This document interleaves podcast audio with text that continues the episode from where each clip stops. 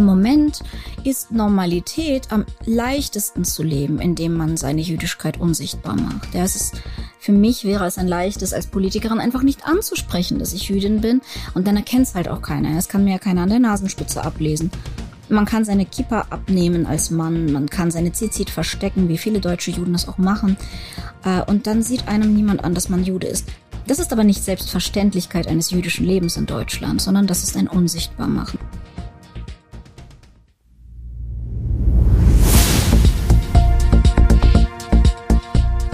Zeit für Politik, der Podcast der Bayerischen Landeszentrale für politische Bildungsarbeit.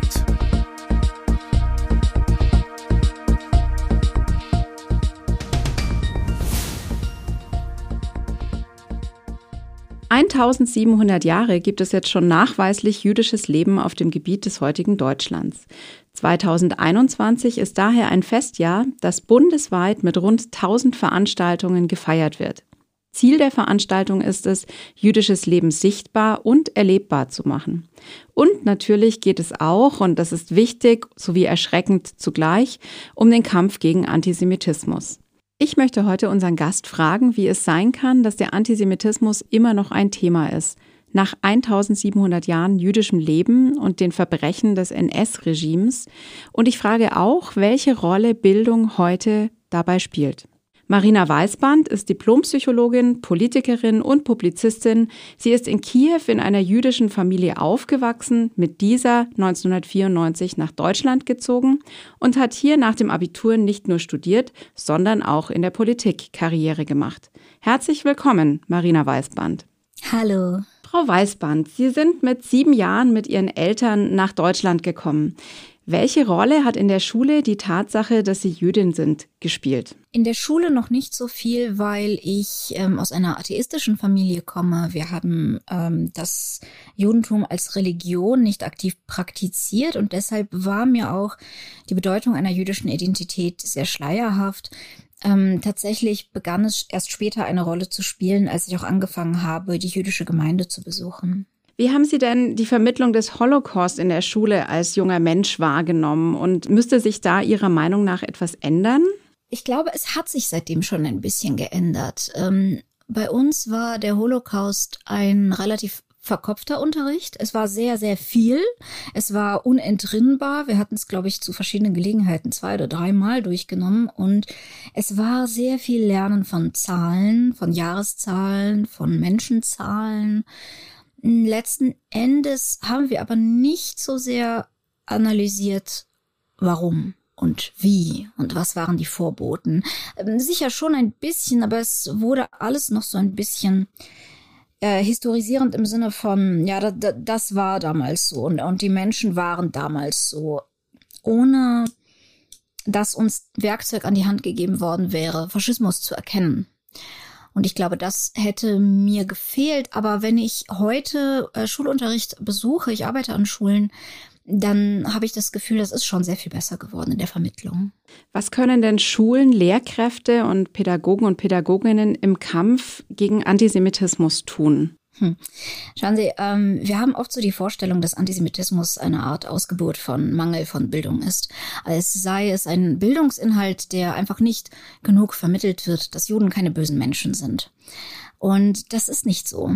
Ähm, ich werde Antisemitismus natürlich auch durch Begegnungen mit Jüdinnen ähm, bekämpfen, und dafür finde ich es erstens gut, dass die Überlebenden der Shoah, solange es noch geht, auch an Schulen tätig sind, dass auch andere Jüdinnen an Schulen eingeladen werden, um einfach Begegnungen zu schaffen, um eine menschliche Dimension herzustellen. Aber das ist keine hinreichende Bedingung. Antisemitismus entspringt nicht dem Glauben, Juden seien schlecht. Antisemitismus entspringt der emotionalen Notwendigkeit, irgendwo Kontrolle zu finden. Irgendjemanden in der Welt äh, zuzuschreiben, dass er oder sie die ähm, diese komplexen Zusammenhänge unserer modernen Welt verstehen und sie kontrollieren könnten, wo man selbst keine Kontrolle empfindet.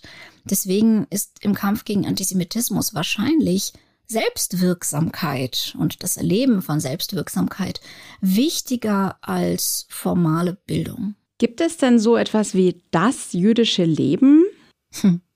Ich meine, es, es gibt Leben von Jüdinnen und Juden offensichtlich. Ähm, es gibt mehr verschiedene Entwürfe dazu, als es Jüdinnen und Juden in Deutschland gibt. Können Sie da vielleicht ein Beispiel nennen? Ich habe jetzt eine Videoreihe gemacht, äh, Frag einen Juden, ähm, in der ich auf Fragen antworte, die auf Twitter zum Thema Judentum gestellt werden. Und ich habe sie zusammen mit Elia Havemann gemacht. Ähm, und ich glaube, allein wir beide sind absolut unterschiedlich. Elia ist äh, zum Judentum konvertiert, stammt aber aus einer jüdischen Familie und äh, ist modern orthodoxer Jude.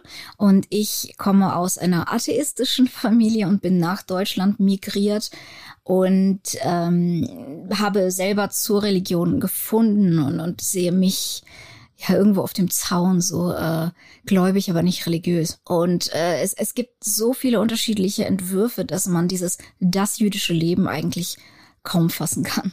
Wenn wir jetzt mal kurz auf die YouTube-Reihe eingehen, Frag einen Juden, die Sie zusammen mit Elia Havemann produziert haben und immer noch auch Beiträge erstellen. Welche Fragen äh, wurden und werden denn am meisten gestellt und was offenbaren diese Fragen über die Wissenslücken und vielleicht auch Missverständnisse, die es in Deutschland gibt? Ich fand erstens interessant, wie viele Fragen gestellt wurden, die tatsächlich an keiner anderen populären Stelle beantwortet wurden. Und ähm, deshalb haben wir die Videoreihe ja auch gemacht. Deshalb finde ich sie auch so spannend, weil wir wirklich diese naiven Fragen wollen. Wir wollen diese Fragen, die man sich vielleicht nicht traut zu stellen.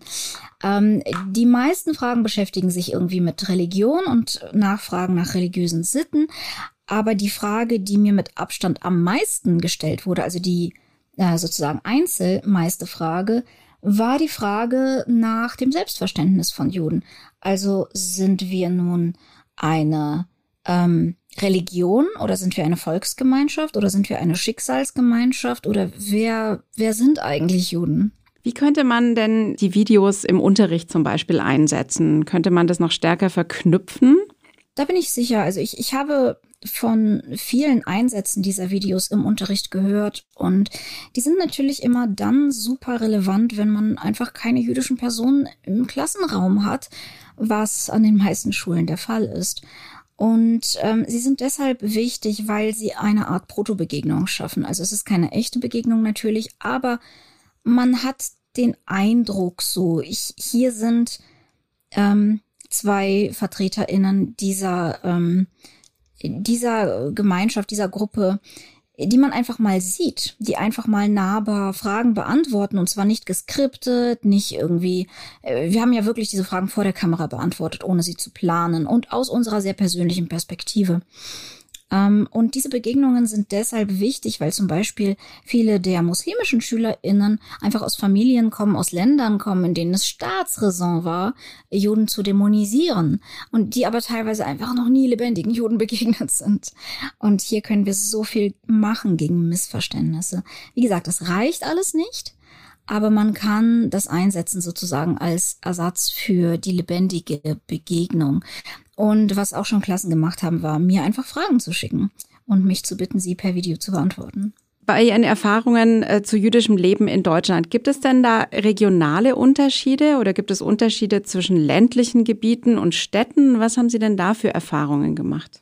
Ich glaube, einer der ganz wesentlichen Unterschiede ist, woher kommen die Jüdinnen? Ja, nicht, nicht so sehr, wo wohnen sie, sondern woher kommen sie? Denn äh, 94 Prozent aller Jüdinnen in Deutschland kommen aus der ehemaligen Sowjetunion, wo Religionsausübung extrem sanktioniert war und wo mh, mm, eigentlich hauptsächlich säkulare Juden dann äh, wohnten und auch dann herkommen.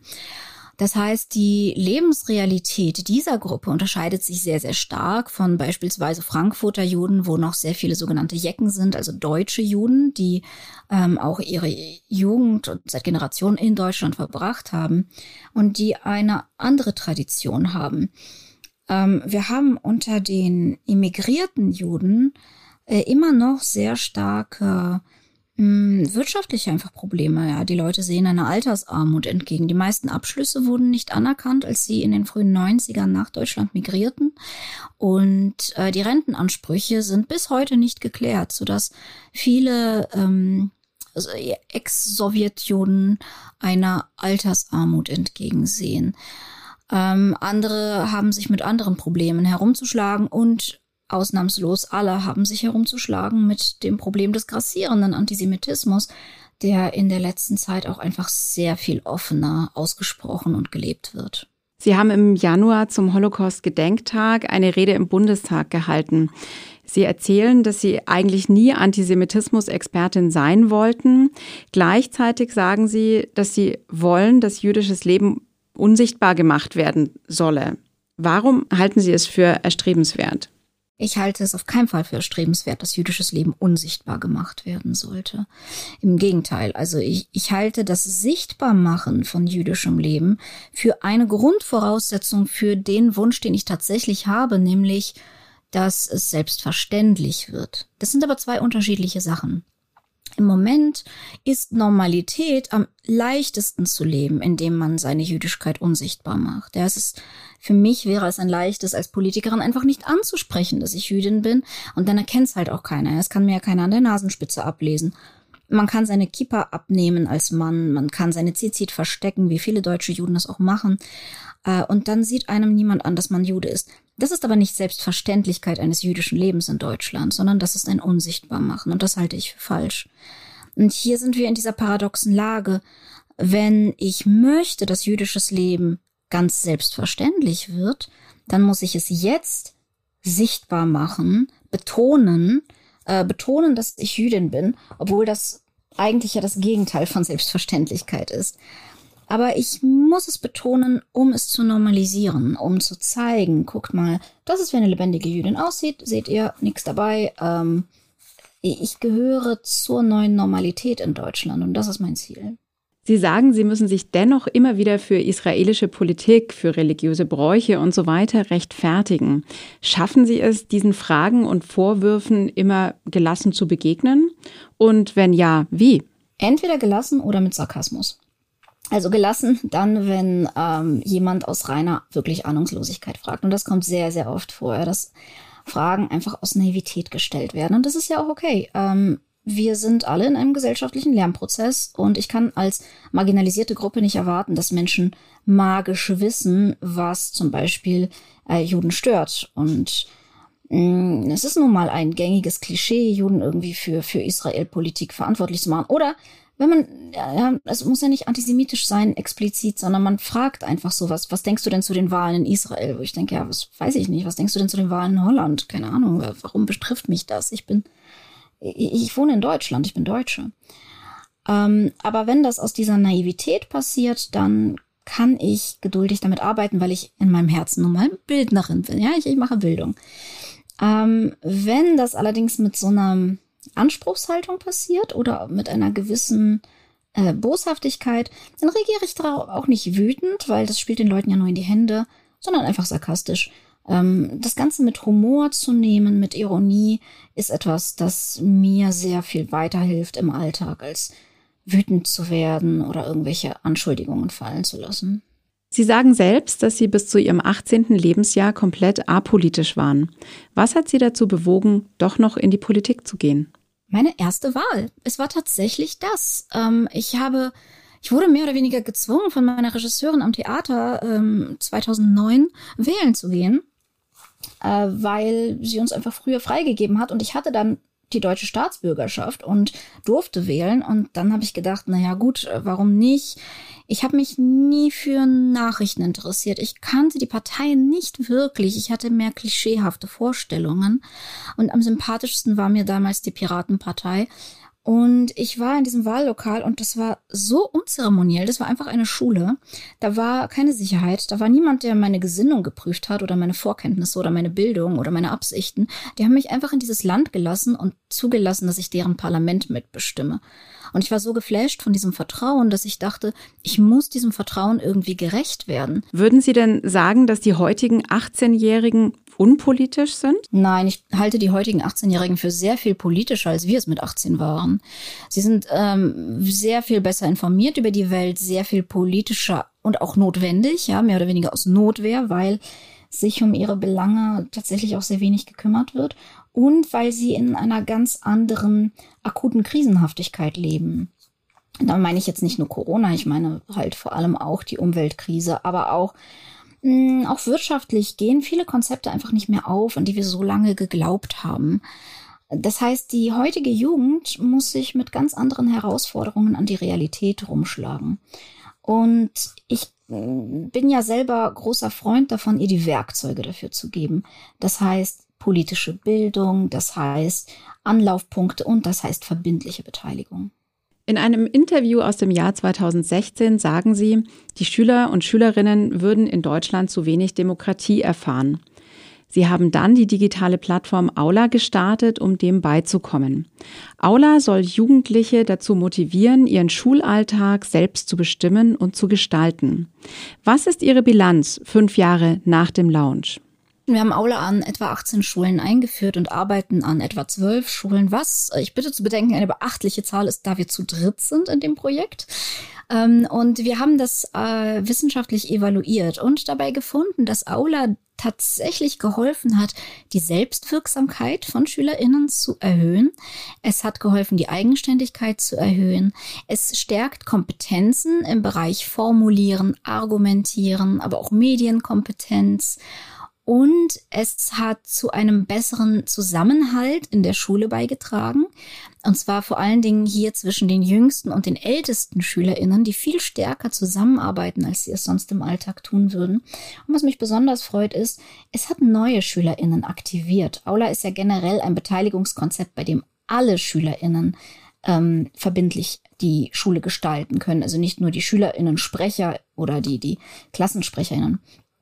Und ähm, es hat tatsächlich neue, schüchternere SchülerInnen, marginalisierte SchülerInnen bewogen, sich zum ersten Mal aktiv einzubringen. Was mir als Immigrantin, die sehr lange kein Deutsch sprach und sich sehr lange eine Online-Plattform gewünscht hätte, auf der sie sich mal äh, schriftlich äußern kann, natürlich das Herz aufgehen lässt. Sie haben schon von verschiedenen Kompetenzen, Selbstwirksamkeit gesprochen, vielleicht auch eine Steigerung der Demokratiekompetenz durch Aula. Mhm. Könnten denn ähnliche digitale Projekte auch dazu beitragen, zum Beispiel im Kampf gegen Antisemitismus weiterzukommen? Ich glaube nicht nur ähnliche, sondern genau solche. Wir müssen Selbstwirksamkeit steigern. Es, wie gesagt, Antisemitismus ist kein Lehrinhalt per se. Es ist sehr schwer, jemandem zu vermitteln, dass ähm, es keine Verschwörung von Juden gibt ähm, oder dass sie nicht minderwertig sind, wenn ich das emotionale Bedürfnis habe, sowas zu glauben.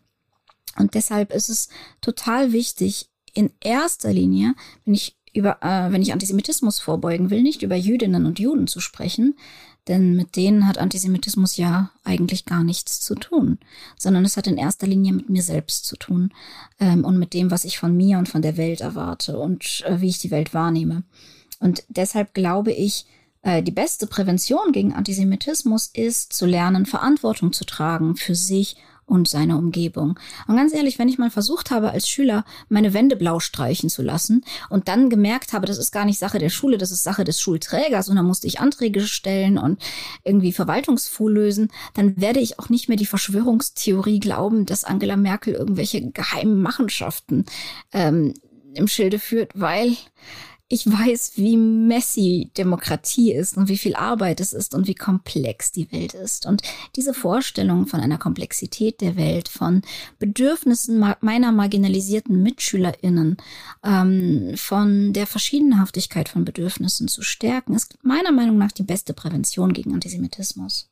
Was würden Sie denn jungen Menschen raten, die sich eventuell politisch engagieren wollen?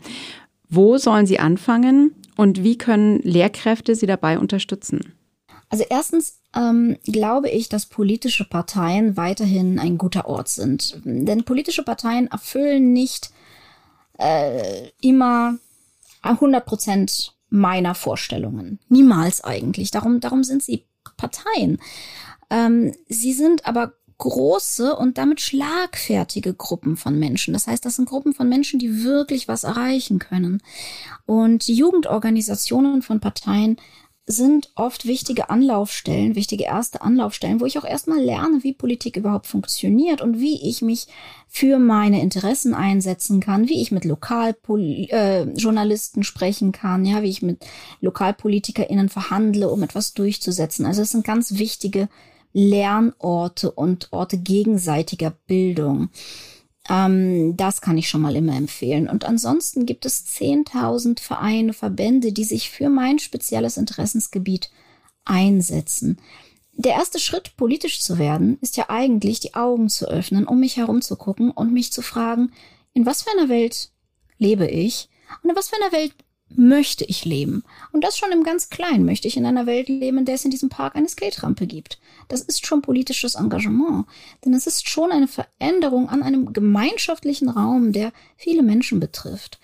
Und äh, ich glaube, so klein anzufangen lohnt sich sehr, denn ich lerne dabei, wenn ich etwas mache, wenn ich mich für etwas einsetze und Kraft und Mühe investiere, dann kann ich die Welt verändern.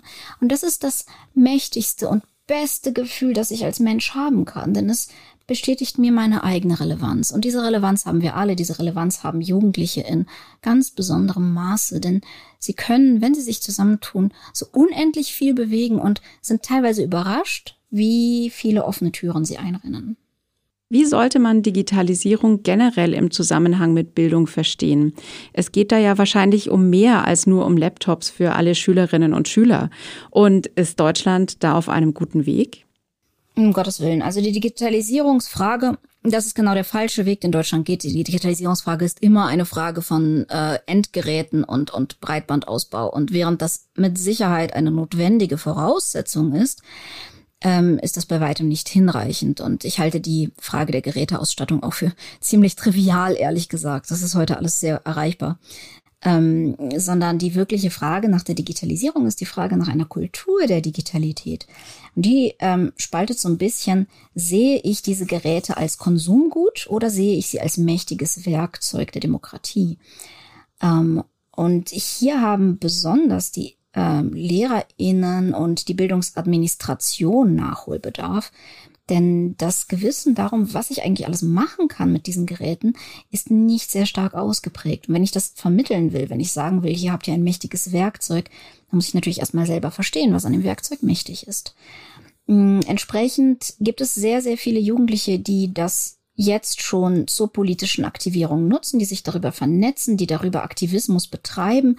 Und es ist für sie sicherlich einer ähm, eines der größten und krassesten Werkzeuge. Ich meine, sie, sie sind am besten informiert, besser als jede Generation vor ihnen. Und sie können ihre eigene Stimme sofort hörbar machen auf dem ganzen Planeten. Das ist eine unglaubliche Chance. Aber viele nehmen es halt immer noch her als Konsumgut, um darauf zu spielen, um darauf in Social Media ähm, äh, jetzt rein ja konsumorientierte Dinge auszutauschen äh, für kurzfristige Befriedigung. Diese Aktivierung ist aber keine, die, die, die an den Geräten selber stattfindet. Die Aktivierung für ein politisches Leben passiert in der Schule, in der Kommune, in der Familie, im sozialen Umfeld. Äh, und die Geräte und die Ausgestaltung der Netzwerke, das, da kommt Netzpolitik ins Spiel, kann sehr, sehr förderlich sein darin, ähm, aus dieser bahnbrechenden Technologie tatsächlich ein starkes Werkzeug der Demokratie zu machen und kein Werkzeug beispielsweise der Überwachung. Und da ist es an der Zivilgesellschaft kontrollierend tätig zu werden. Und ich glaube, wir müssen viel mehr alle gucken, äh, wie bringen wir unsere Jugendlichen dazu, das stärker als Werkzeug zu begreifen? Wie bringen wir aber auch das Werkzeug dazu, viel stärker ein Werkzeug zu sein? Zum Beispiel, warum findet unser demokratischer Ausstatt äh, Austausch über Politik auf Werbeplattformen statt? Und warum gibt es keine Plattformen, die nicht werbefinanziert sind? Das war ein umfassender Einblick in jüdisches Leben, Demokratiekompetenz, Digitalisierung und darin, wie wir unsere Zukunft gemeinsam gestalten wollen. Herzlichen Dank, Frau Weißbart. Danke sehr. Danke für die Einladung. Falls Sie, liebe Zuhörer und Zuhörerinnen, das Thema gerne im Unterricht einsetzen möchten, finden Sie in den Show Notes den Link zu einer Unterrichtseinheit. In unserem Themenforum können Sie außerdem online weitere Beiträge zum Thema Antisemitismus lesen und sich unser Themenheft Antisemitismus aus der Reihe Einsichten und Perspektiven bestellen. In Kürze erscheint auch in derselben Reihe das Themenheft Jüdisches Leben. Mehr weiterführende Links zu diesen und anderen Angeboten finden Sie in den Show Notes. Wir bedanken uns, dass Sie heute zugehört haben. Wenn Sie mögen, abonnieren Sie unseren monatlichen Newsletter, um über neue Angebote der Bayerischen Landeszentrale auf dem Laufenden zu bleiben. Wir sind bald wieder für Sie da mit einer neuen Folge von Zeit für Politik.